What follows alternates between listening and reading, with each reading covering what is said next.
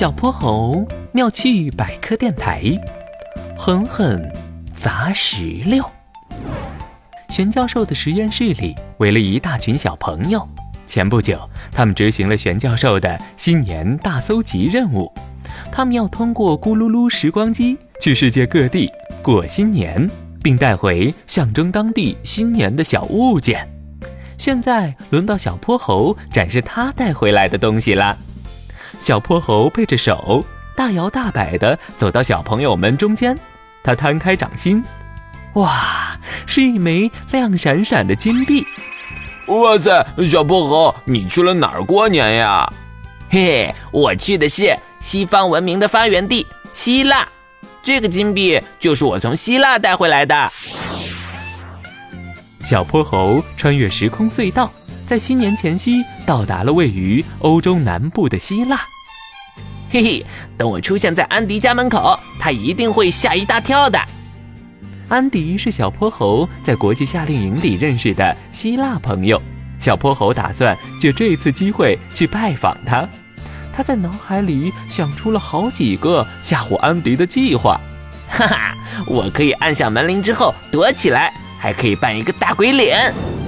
正说着，他已经按照安迪给的地址走到了一幢有花园的两层小楼面前。可奇怪的是。房子里面黑乎乎的，一丝灯光也没有。咦，不是过新年吗？怎么这么黑呀？等等，那是什么？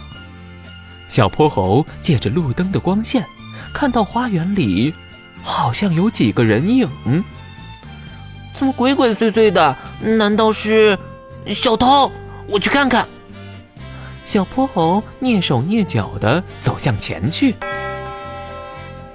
突然，远处传来了新年的钟声。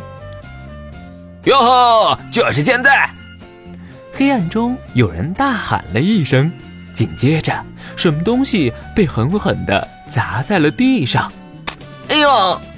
小泼猴只觉得脸上一凉，他伸手一摸，脸上湿哒哒、黏糊糊的。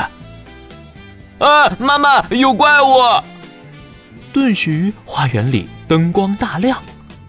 啊！怪物的脸还是红色的。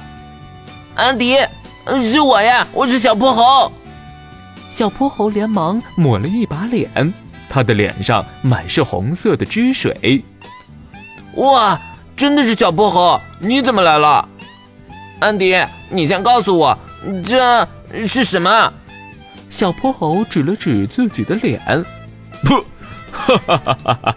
真是对不起。一定是刚刚我砸石榴的时候，把汁水溅到你脸上了。安迪的爸爸走了过来。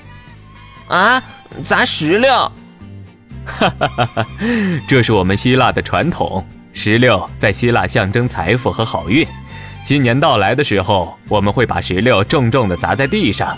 如果它摔得稀烂，就代表着新的一年会好运连连。原来是这样啊！那我。今年一定也好运连连。小泼猴拍了拍自己的小脸颊。哎，可是刚刚你们为什么关着灯啊？我知道，我知道，这也是我们希腊的风俗，在新年到来之前关上灯，走出房子，等钟声敲响，我们又会重新走进房子。是呢，我们赶紧进去吧。小泼猴，欢迎你和我们一起过年。好耶，小泼猴快来！我妈妈做了好好吃的蛋糕。安迪，还记得新年要怎么走进家门吗？知道知道，先迈右脚，右脚能带来好运。哈哈哈，小泼猴，记得先迈右脚哦。